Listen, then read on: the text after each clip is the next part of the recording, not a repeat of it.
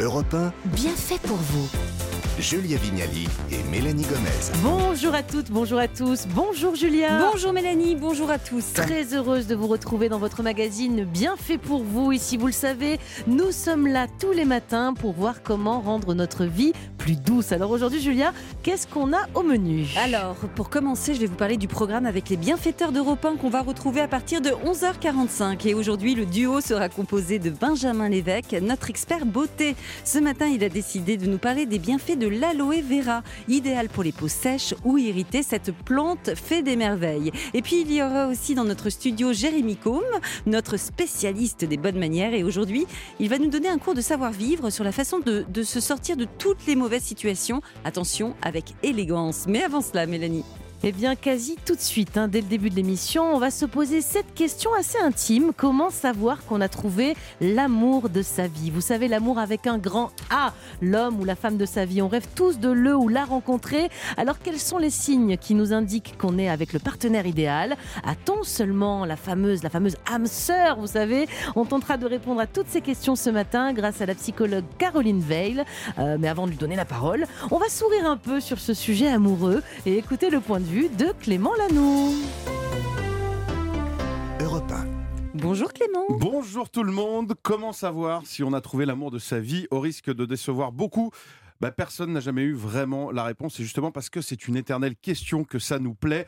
C'était tellement plus simple quand on était enfant, quand on se disait mais pourquoi j'aime cette personne? Quand on demande à un enfant, t'es amoureux? T'as un amoureux, une amoureuse? Oui, pourquoi tu l'aimes?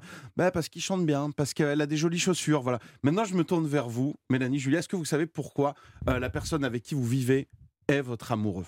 Euh, pourquoi Alors, Mélanie, allez-y. Pourquoi? Parce qu'il est, euh, il est top. euh. Ah bah super, bonjour l'argument. C'est dur, vous non, avez on a des valeurs Ah bah, communes, je moi dirais, parce qu'il est. euh, ah oui, vous c'est les valeurs? Bah oui, au niveau des enfants, tout ça. Moi je crois que c'est Ouais. parce que je le vois pas. Ça marche. secret, mais chacun, justement, c'est c'est le problème, c'est que tout, vous, voulez, vous vouliez répondre à notre Ah, invité. est Caroline est arrivée déjà aussi, là, bien sûr. on aime pour plus d'une raison, c'est qu'on n'aime pas vraiment. C'est. Ah. C'est Sacha Guitry qui disait ça Ouais. Bravo. Ah bah, les célibataires rêvent du grand amour, justement. Les personnes en couple culpabilisent parfois de rêver à une autre vie. Euh, Il y a toujours des déçus en amour et euh, il y a surtout des gens qui ne s'autorisent pas et plus à rêver. Donc j'ai décidé de remettre les pendules à l'heure et de m'intéresser à ceux qui démarrent un couple et qui nous écoutent, qui savent pas s'ils sont avec la bonne personne ou pas. Tout se joue dans les premiers jours justement parce que le problème c'est qu'au début d'une relation, d'un côté comme de l'autre, on a tellement envie qu'on vend du rêve. Euh, vous êtes passé des dîners romantiques, des fleurs, des petits massages promis au ronflement et à la Ligue des Champions peut-être? Donc repartons sur des bonnes bases. Voici les trois choses essentielles pour euh, trouver, garder, cultiver le grand amour. Numéro un, je le disais, c'est être authentique d'entrée. Un premier rendez-vous, ça se fait un jogging dans un fast-food maintenant. Euh, non, c'est vrai, il faut vraiment Ouais. partir parce qu'on aime quelqu'un, pas pour ce qu'il va faire ou ce qu'il va avoir, Ouais. pour qui il est vraiment. Donc soyez authentique, c'est terminé les... euh, bonjour, moi c'est Clément. Euh, voilà, dans la vie j'aime la douceur, me poser des questions sur le monde. J'adore cuisiner des petits plats. Et là, mon plus grand rêve, si on me donnait mille choses à faire, ben, j'aimerais partir avec toi, là sur une plage, et discuter, promener, apprendre à te connaître. Ça, c'est ce qu'on fait justement Ouais. normalement. La vérité, il faudrait faire ça. Bonjour, je suis Clément, voilà, je suis râleur, je change d'avis tout le temps, je commande des pizzas un jour sur deux. Oui, je regarde les autres filles dans la rue, je suis très bordélique, et je suis râleur quand j'ai faim, vraiment. Ça fait rêver. Ben oui, Ouais. mais au final, Mm. c'est ce qu'on a au bout de quelques années. Donc, soyez authentique. Deuxième, alors ça, c'est un petit conseil perso, ne jamais coucher le premier soir. Jamais. Mais le deuxième, non. Euh, l'après-midi, dès l'après-midi, vous pouvez y aller, il n'y a, il y a pas de problème. Vous avez vu la différence entre quelqu'un qui vous courtise et quelqu'un qui vient de coucher avec vous Allez, je vais en jouer un des deux, vous essayez de trouver lequel. Je passe une merveilleuse soirée. Ah, et pas couché. Ah ben donc tout le monde a le droit de passer une bonne soirée. J'avais pas commencé, Julia. J'ai passé une merveilleuse soirée. Vous Ouais. savez ce qui me plairait là? C'est de dormir vraiment avec toi, comme ça, sans qu'il se passe rien. Pas Finalement, m'endormir dans, dans tes bras, me Mm. réveiller le lendemain, que le monde t'offre. M'offre ton, ton visage, ton haleine du matin. Ça, c'est la personne effectivement qui n'a pas couché. Ouais. L'autre, ce sera je passe une très bonne soirée. On remet ça? À bientôt. Voilà. Couché. couché. Et il me reste un troisième point, tr- tou- toucher coulé, exactement. Ne jamais dévoiler ses sentiments trop tôt. C'est aussi un piège, ça je le sais. Mm. J'ai beaucoup d'amis qui, euh, qui me disent il est parti, j'ai pas compris. C'est vrai qu'on a tendance, quand on est bien au bout d'un mois, à se dire bon allez, euh, j'ai quelque chose à t'annoncer, à te dire. Je me, je me lance, à moins que tu aies quelque chose à me dire avant. non, ok. Euh, bon, allez, je me lance, c'est pas facile. Toujours rien de ton côté. Voilà, euh, je t'aime. Et il est où? Il est parti. Donc Eh voilà. L'amour, c'est un problème de conjugaison en fait. Je t'aime résonne comme une promesse. Quand on dit je t'aime, souvent on entendait je t'aimerais. Alors que personne, là, tout de suite, ne peut être sûr. Personne peut être dans la nostalgie du présent, euh, du passé, pardon, du présent ou dans une prédiction de l'avenir. En fait, quand on entend je t'aime, c'est du présent de l'indicatif. Personne peut dire je t'aimerais dans 5 ans, dans 10 ans. Donc c'est beau d'y croire, on va en parler. J'espère avoir sapé le moral à tout le monde. Ça y est, c'est bon. Merci Clément. Nous, on vous aime en tout cas Oui. aujourd'hui. On Ouais, verra demain, mais, mais je vous aime déjà voilà, pour demain. On vous aime beaucoup. Et Merci on n'a jamais Clément couché avec lui en plus. Non, non. Allez, maintenant, on va donner la parole à notre invité. C'est vous, Caroline Veil. Bonjour. Bonjour. Alors, vous êtes psychologue et l'autrice du livre Jules et Julie, histoire double aux éditions Anne Carrière. Euh, Caroline, ça veut dire quoi? On a vu les petites définitions de Clément Lanoux, mais on aimerait avoir la vôtre, peut-être un peu plus spécialiste. Euh, c'est quoi trouver la bonne personne en amour? Euh, C'est pas forcément la personne avec qui on partagera euh, la vie entière, j'imagine. C'est la bonne personne à ce moment, à cet instant T, c'est ça hein? Bah, c'est, euh, c'est en tout cas, quand vous parlez de l'instant T, c'est en tout cas quelqu'un avec qui on a envie de se projeter dans le futur, avec qui on l'envisage. Parce que si on l'envisage pas, c'est pas la bonne personne du tout. Mais euh, dès lors qu'on commence à envisager un avenir commun et euh, que surtout on se séduit et qu'on se plaît, euh, oui. À ce moment-là, ça peut prendre des allures de bonne personne. Mm. Mais je crois surtout que la condition euh, première, c'est quand on se plaît et qu'on a l'impression que l'autre euh, vous est très familier. Ouais. C'est-à-dire, euh, il y a un terrain d'intimité qui se crée instantanément. Voilà, on est chez soi. J'allais vous demander comment on sait si c'est la bonne personne. C'est ça, c'est ce sentiment d'intimité? Est-ce que le coup de foudre n'est pas obligatoire? Est-ce que on rencontre quelqu'un, on n'est pas sûr que ce soit la bonne personne et ça peut le devenir aussi, non? Tout à fait. Mm. Et, euh, c'est pas forcément un coup de foudre, euh, une belle histoire d'amour et la bonne personne pour vous. Mais euh, c'est en tout cas euh, quelqu'un qui vous donne envie d'aller plus loin, qui vous donne envie de vous dépasser, qui vous manque à la minute où euh, il n'est plus là. Enfin, il y a des signes. Pour vous, ça devient une évidence. Et on voit bien dans les couples aujourd'hui que la bonne personne, il peut y en avoir plusieurs, parce que les gens, ben, on sait, divorcent, se séparent de plus en plus euh, aujourd'hui. Donc on est d'accord, on peut avoir une bonne personne aujourd'hui, mais qui ne sera pas la bonne personne demain. Bah, c'est-à-dire que euh, on n'est pas soi-même la même personne tout au long de sa vie. On est différent à 20, 30, euh, 50, 60. Donc on évolue. Alors quelquefois quand on se rencontre très jeune, on évolue en phase et puis il arrive aussi que euh, on prenne des chemins divergents. Donc en fait, un amour euh, ne va pas se fonder euh, selon l'époque sur les mêmes bases et surtout ne va pas se nourrir des mêmes ingrédients. Donc il n'y a pas qu'une seule personne qui puisse vous aimer dans la vie de la même façon que vous n'allez certainement pas aimer une seule personne dans la vie. À 15 ans, on n'a pas trouvé euh, l'amour définitif. Mhm. Et dites-moi, est-ce que le physique, c'est aussi important que cela? Est-ce que la bonne personne pour nous est forcément quelqu'un qui nous plaît physiquement? Je crois tout de même que c'est un des fondements. Je pense pas qu'on puisse être avec une bonne personne si euh, on éprouve euh, une répulsion pour euh, cette personne-là. Donc forcément on se plaît, Ah. forcément il y a une attraction et forcément on se séduit. Vous n'êtes pas d'accord, Clément Lanoux Je réfléchissais, je me je crois que la beauté, c'est tellement éphémère. Je me dis si. Alors évidemment, c'est une pas dit répulsion. beau. Non, non, pas Mm. forcément beau, mais quelqu'un qu'on trouve pas forcément beau. Je suis persuadé que si euh, à la longue, en fait, on, comme un tableau, on s'habitue à ça et on trouve une beauté qu'on voyait pas au début. Je crois pas qu'on s'habitue. Moi, je pense qu'on se plaît Mm. et qu'ensuite on se découvre Mm. éventuellement. Mais il y a quand même la première impression que vous avez de quelqu'un, on peut monter et descendre, elle est toujours physique. Et euh, malgré tout, ce physique, ou il exerce sur vous un pouvoir d'attraction Ou de ou pas. répulsion Bon, on va pas Et se parfois, mentir, c'est une odeur, hein, physique, ça compte quand Oui, même. mais parfois hein. c'est l'odeur. Oui, Les gens oui. qui ont des bonnes odeurs. Une voix, Une une voix, voix. ouais. La voix, c'est voilà. très important, la Ouais. voix. Allez, Caroline, on ne fait que commencer. On s'intéresse à l'amour véritable aujourd'hui. On est dans un sujet assez intime. Comment savoir qu'on a trouvé le ou la bonne personne en amour Que l'on est dans les bras de son âme sœur? Pour en savoir plus, restez bien avec nous sur Europe 1. Europe 1, bien fait pour vous. Mélanie Gomez, Julia Vignali. Vous écoutez Europe 1 et on vous pose cette question ce matin dans notre émission. Comment savoir qu'on a trouvé l'homme ou la femme de sa vie? Eh bien, on va faire le point sur ce sujet intime, toujours avec vous, Caroline Veil. Je rappelle que vous êtes psychologue. Et en amour, Caroline, il faut accepter hein, de ne pas être comblé sur tous les points, je pense. On ne trouvera, à mon avis, jamais à 100% l'homme ou la femme que l'on souhaite. Euh, la perfection n'existe pas. Est-ce que, est que j'ai raison en disant ça? Euh, vous avez tout à fait raison. La, la perfection n'existe pas, si ce n'est que la bonne personne, c'est celle qui est parfaite pour vous. Donc euh, tout dépend. Maintenant, euh, il faut savoir que on n'est jamais comblé, on n'a jamais tout.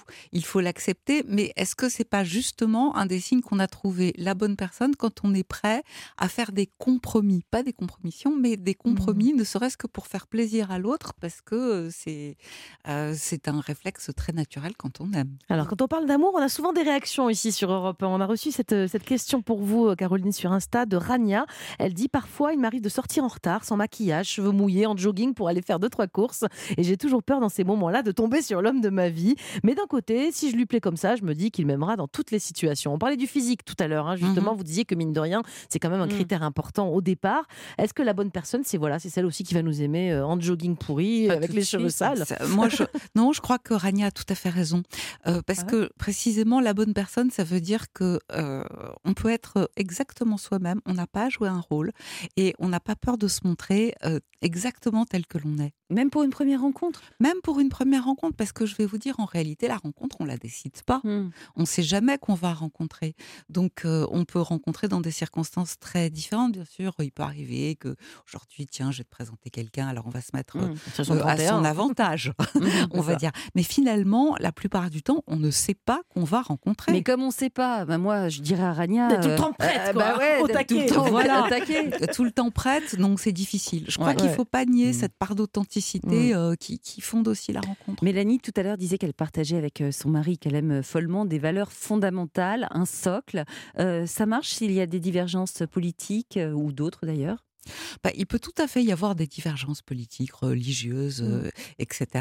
En revanche, on s'accorde sur les valeurs, Mm. c'est-à-dire euh, euh, ce qui dire est le socle, on important. le met où on veut aussi, parce que pour des gens, la politique c'est très important. euh, Oui, mais, j'ai connu des couples formidables qui avaient des opinions politiques tout à fait différentes. Mais des valeurs réalité, communes. des valeurs, oui, des Mais valeurs quoi communes, c'est-à-dire ce qui pour nous est prioritaire.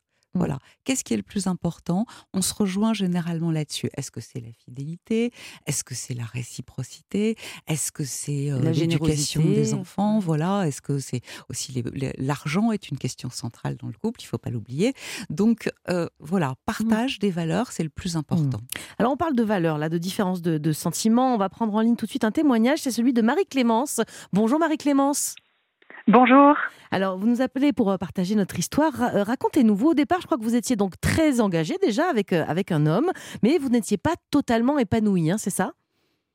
Oui, enfin, j'étais amoureuse de lui. Je, moi, je viens d'une famille bourgeoise et catholique et j'étais en couple avec un garçon depuis euh, cinq ans et j'étais persuadée que c'était lui l'homme de ma vie. Mhm. Pour le coup, c'était une évidence pour moi et on était, on était très engagés jusqu'à ce que, jusqu'à ce que tout soit chamboulé par une rencontre. Et, et qu'est-ce qui vous épanouissait pas totalement avec euh, votre mari au départ? Et Justement, il y avait Euh, des valeurs qui n'étaient pas communes. Qu'est-ce qui, qu'est-ce qui faisait que c'était pas la bonne personne? Alors, on avait des valeurs communes, c'est sûr. Après, euh, j'avais le sentiment quand même de pas pouvoir être 100% moi tout le temps, et aussi euh, ce sentiment de quand même d'insécurité. Alors non pas par rapport à lui, mais d'insécurité face à tout ce qui pouvait nous arriver dans le futur. Et je, je crois qu'aussi avec le grand amour, on a un peu ce sentiment de pouvoir euh, tout affronter. Euh, vu qu'on est deux, vu qu'on est avec cette personne, on n'a plus peur de rien. Et, et donc, vous nous le disiez, Marie-Clémence, une rencontre a tout changé. et, qui pour le coup n'avait pas forcément vos valeurs communes. Vous disiez famille bourgeoise, catholique, là vous n'êtes pas allé euh, exactement euh, dans cet endroit-là. hein. Eh ben non, l'amour, quand il nous tombe dessus, euh, ça se contrôle pas. On ne choisit pas qui on aime. Moi, j'ai rencontré une femme qui s'appelle Aurore. Je l'ai rencontrée il y, a, il y a 15 ans. Et on est tombées amoureuses l'une de l'autre. Et Mhm. d'un coup, mon monde s'est retrouvé euh, complètement renversé. Tout ce que je croyais acquis euh, ne l'était plus d'un coup. Et, euh, et j'ai découvert ce que c'était que le grand amour, l'amour avec un grand A, celui qui, qui fait qu'on aime avec les tripes. Et c'est quoi les signes alors? On veut savoir là exactement. Vous voulez des indices? Ouais. Euh, je dirais encore une fois, ce sentiment, si vous voulez, à ce moment-là, je rencontre quand même une femme. euh, je sais tout ce que ça va engendrer dans notre vie, enfin dans ma vie. Euh, un coming out dans un, un monde qui est pas du tout euh, euh, ouvert sur ce sujet-là, etc. Mais j'avais pas peur. Mhm. C'est-à-dire que j'ai eu vraiment ce sentiment que le fait de vivre tout ça avec elle, ça allait, ça allait aller parce qu'on était ensemble. Et puis il y a aussi euh, tout simplement de, de la vie. Dès que j'étais sans elle, en fait, la vie me Mhm. semblait très ennuyeuse. C'est-à-dire que j'avais envie de tout partager avec elle, aussi bien les très bons moments que les moments difficiles. Je crois que la bonne personne, c'est aussi la personne avec laquelle, effectivement, comme disait Madame tout à l'heure, on peut être 100% soi tout le temps. On n'a jamais besoin de jouer un rôle. Et on sait que dans les moments qui seront peut-être les plus difficiles de notre vie, qu'on peut tous et toutes avoir à traverser, on sait que c'est vers cette personne-là qu'on aura envie d'aller pour être consolé. Hmm. Merci beaucoup Marie-Clémence. Vous avez décrit effectivement le grand amour avec perfection. Merci pour votre témoignage. Et j'en profite pour citer votre livre On ne choisit pas qui on aime, paru chez Flammarion. Caroline, je rebondis sur ce qui vient de dire Marie-Clémence. Euh, trouver la bonne personne, euh, elle l'a bien décrit. Hein. Elle, a, elle, a, décrit tout ce qu'on disait. Il y a l'authenticité. Pas peur. Elle n'a pas peur. Elle a pas a eu surtout peur. employé le terme de Mm. sécurité. C'est-à-dire que euh, sécurité, c'est pas seulement faire face à l'adversité, c'est-à-dire se sentir en sécurité avec cette personne. Quoi qu'on dise, quoi qu'on fasse, on sait qu'on ne va pas être mal jugé parce qu'il y a une bienveillance euh, de l'autre côté et qu'il y a un accueil. Donc on n'a pas peur justement de se montrer exactement tel que l'on est. C'est ça la sécurité et c'est ça aussi la réciprocité. Mhm. Eh bien, merci beaucoup, Caroline. Vous ne bougez pas, on va revenir dans quelques minutes sur ces moyens pour comprendre qu'on a trouvé le bon ou la bonne du point de vue sentimental. Alors restez avec nous, à tout de suite sur Europe 1. Europe 1, bien fait pour vous. Julia Vignali Nous sommes avec vous jusqu'à midi. Bienvenue si vous nous rejoignez sur Europe 1. Il est 11h30 et on s'intéresse aujourd'hui à l'amour avec un grand A. Comment savoir que, que ça y est, on a trouvé la bonne personne pour nous? Pour nous conseiller, on est toujours avec euh, la psychologue Caroline Veil. Alors Caroline, on évoque depuis tout à l'heure les signes, ces fameux signes hein, qui peuvent nous faire euh, comprendre qu'on a enfin trouvé l'amour de notre vie. Euh, mais déjà, un truc un peu basique, comment on sait qu'on est vraiment amoureux? Cela dit, ça peut aider certaines personnes. hein. Quand on le sait, on le sait, mais parfois on se dit, je sais pas, est-ce que je l'aime vraiment ou pas? Est-ce qu'il y a des repères, par exemple, euh, qu'on Oui. peut, voilà, qu'on peut identifier dès le début? Eh ben, déjà, quand on est amoureux, l'autre nous manque. C'est-à-dire qu'on a envie d'être ensemble tout le temps. Et à la minute où il ou elle n'est plus là, euh, on attend avec impatience le moment de se retrouver. Peut-être que c'est ça, même c'est la- au début d'une relation, on est d'accord Parce qu'après, on peut s'aimer, mais au bout de 20 ans, il nous manque moins quand même, non? C'est pas qu'il nous manque moins. Ouais. Et ce qu'il faut, c'est toujours avoir du plaisir à se retrouver. Voilà, Oui, c'est ça, ça, euh, oui. qui prouve qu'on est avec euh, la bonne personne. Maintenant, il n'y a pas que ça. C'est quand on a, euh, tout à l'heure, il y avait une auditrice qui le disait, c'est quand on a envie de partager. Que ce soit un film, que ce soit un plat de pâtes, que ce soit une balade, on est dans le partage. C'est-à-dire que Oui. si l'autre n'est pas là, on pense à ce qu'il aurait aimé. Ah, c'est aussi, on a une bonne nouvelle et c'est la première personne à qui on a envie de l'annoncer. Ça, c'est partagé aussi. Voilà, hein, c'est ça. c'est avoir envie de partager et que l'autre nous manque. Quand il n'est pas là, on se dit ah c'est dommage. Mm. Voilà, c'est euh, euh, ça, c'est déjà Un bon ça, signe. c'est déjà un signe. Ouais. Ouais. Alors hier, on a fait une émission euh, sur l'humour comme facilitateur euh, social. Est-ce que c'est pareil avec le grand amour? Si on rit pas ensemble, eh ben c'est pas bon signe sur le fait que ce soit la bonne personne. non. Non. pas- non, parce que vous savez, contrairement à ce qu'on croit, tout le monde n'a pas d'humour. Je sais que c'est très mal vécu que les gens ne soient pas tous drôles, mais en réalité, tout le monde n'a pas d'humour. Donc vous avez des gens qui sont pas drôles du tout, mais qui s'entendent extrêmement bien et qui sont amoureux. Il faut pas. Bah oui. Donc, c'est pas le signe euh, Non, tant primordial. mieux si Ouais. on rit ensemble. Si on a bien sûr. plus, mais c'est on rit valeur. ensemble aussi avec ses meilleurs copains. hein. Oui, Ouais. bien sûr. Oui, on peut trouver ailleurs ce qu'on trouve pas chez, chez son mec ou sa nana. Oui, oui, vous avez raison. Je vais réfléchir. Merci. Vous parliez tout à l'heure de, de cette évidence aussi, de ce signe très important qui est euh, avec la personne, la bonne personne, on va sentir tout de suite, assez vite en tout cas, une intimité, une complicité. On dit souvent que les couples très amoureux, ils n'ont même pas besoin de se parler. Bon, moi, j'ai, Exact. moi, j'ai besoin de parler quand même. hein. Oui, on peut avoir, on peut avoir euh, besoin de se parler, mais disons que le silence dans un couple, euh, quand on s'entend bien et qu'on est avec la personne qui est parfaite pour soi, euh, on peut observer des silences. On peut même s'ennuyer ensemble, ça n'est pas grave. Et c'est pas pesant. Voilà. Non. Ouais. Non, euh, on ne partage pas que des moments formidables dans la vie, dans le quotidien. Il y a aussi des moments qui sont un peu moins roses.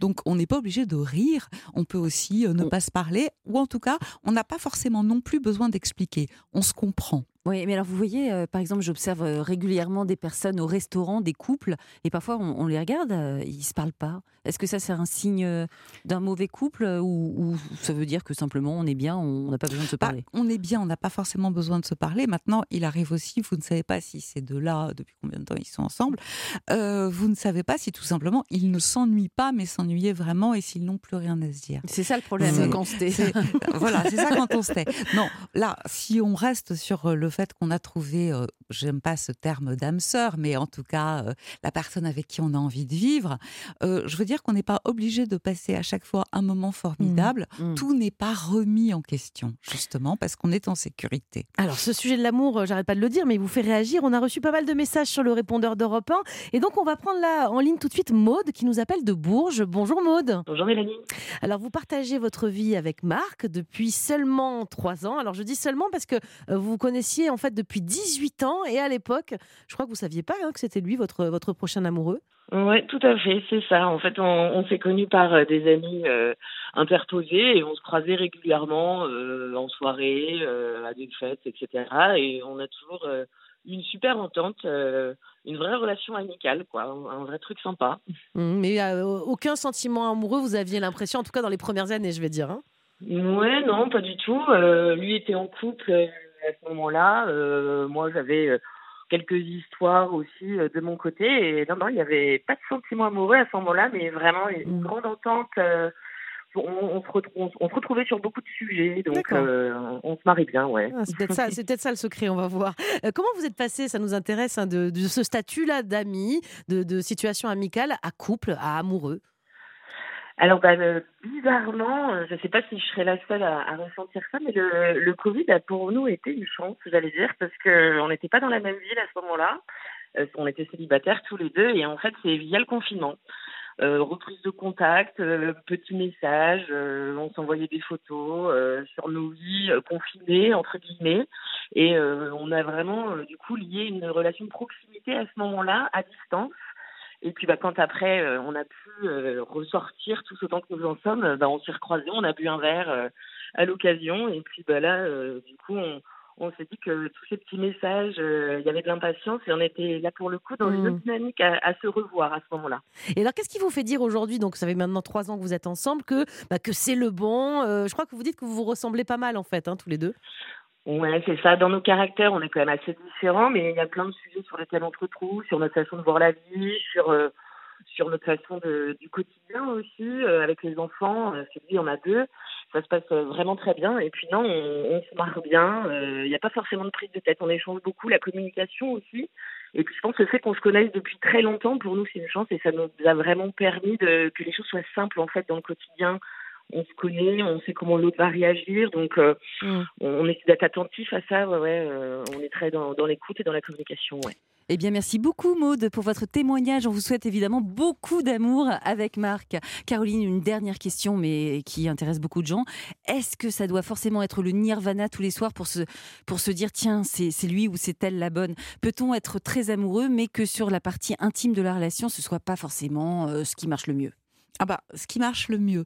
En tout cas, ce qui est important, c'est que de temps en temps, on ait, enfin, qu'on ait du plaisir à être l'un avec l'autre dans les moments Non, mais l'un dans l'autre, c'est ma question. Euh, parler de sexualité. Je fait, parlais hein. de sexualité, l'un avec l'autre, l'un dans l'autre, si vous voulez.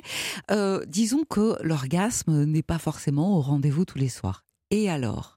Ce qui compte, c'est l'envie et c'est le désir. Le désir avec un grand D, voilà, avoir euh, du désir. Maintenant, il faut savoir que c'est fluctuant, le désir. On n'a pas le même désir à toutes les époques de sa vie. Et être avec la bonne personne, c'est savoir que quand on a un moment, euh, on va dire sans, eh ben, c'est pas plus grave que ça.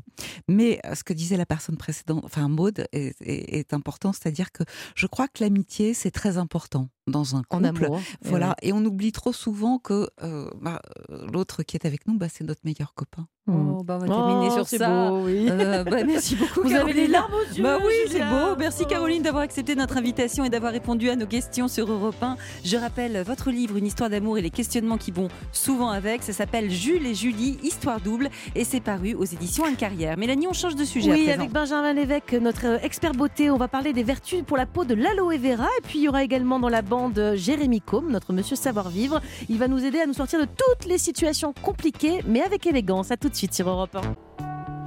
Et voilà, c'était Queen et David Bowie avec le morceau Under Pressure sur Europe 1. Et puis il y en a un autre hein, qui nous fait redescendre un peu la pression sur Europe 1, c'est Gaspard Proust, que vous retrouverez maintenant trois fois par semaine, tous les mardis, mercredis et jeudis à 8h34. C'est précis sur Europe 1. Il commente l'actu et je vous le conseille parce que ça pique. Alors rendez-vous demain 8h34 dans la matinale d'Europe 1.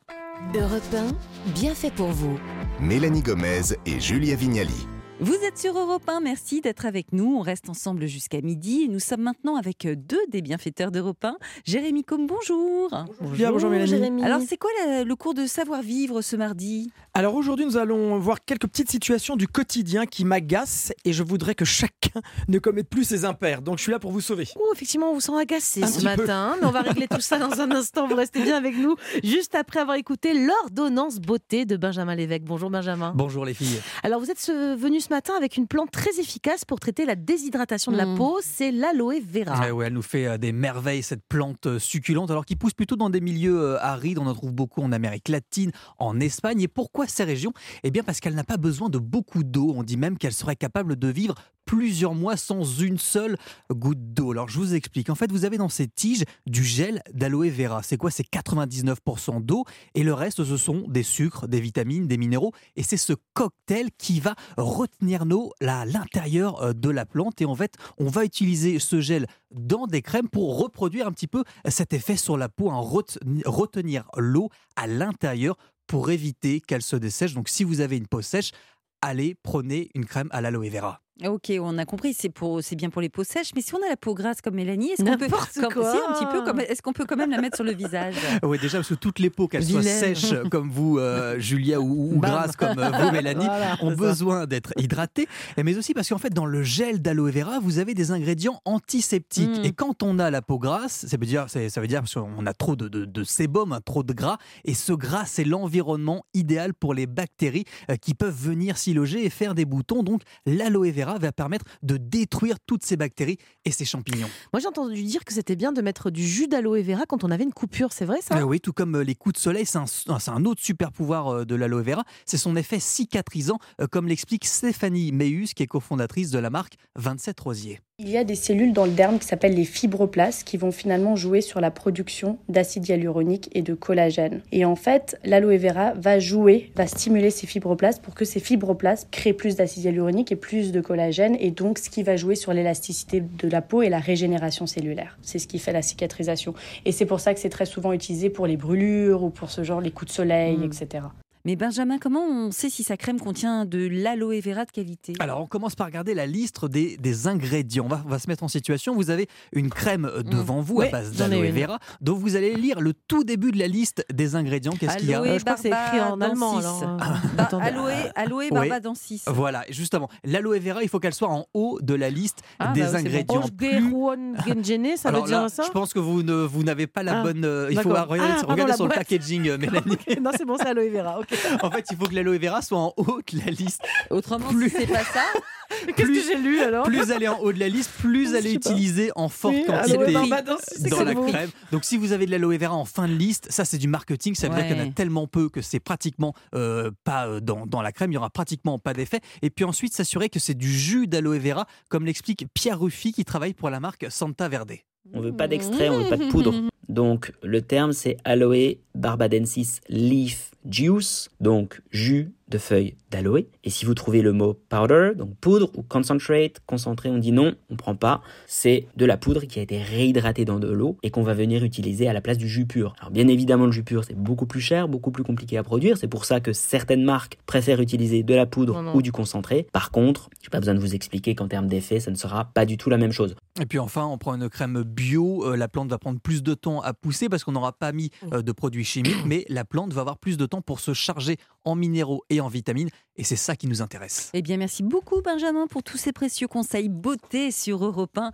Je vous propose de passer à autre chose à présent. C'est à vous, Jérémy Combe. Aujourd'hui, nous allons nous pencher sur différentes situations du quotidien qui paraissent anodines, mais avec lesquelles on peut, une fois encore, être pris en flag de mauvaise étiquette. C'est ça, ça vous agace. Ça, ça m'agace parce que les, effectivement, les bonnes manières ou les codes évoluent, mais il y a quand même des situations pour lesquelles on doit rester, entre guillemets, n'allez pas interpréter le mot Mhm. noble. D'accord, Voilà. noble. Alors, Euh, je sais que vous faites la guerre, notamment aux personnes qui gardent leurs lunettes de soleil. C'est quoi le problème? Ah oui, c'est vrai, c'est très impoli. Ça vous énerve pas, ça? Bah, J'avoue, moi je déteste. hein. Non, Bah, mais moi, en quand j'ai une sale la tête, parfois je le garde. Bon, vous le faites pas trop. Ils se Ouais, mais il faut vraiment pas le faire. des yeux, peut-être. Exactement. Alors, Alors. on peut garder ses lunettes de soleil quand on a, par exemple, une conjonctivite, quand on a un problème de paupières, quand on a un orgelet. Mais Mm. on le dit quelque part. Il n'y a pas plus impoli que de parler à quelqu'un Mm. qui ne vous regarde pas. Le Oui, regard fait partie des échanges et de la discussion.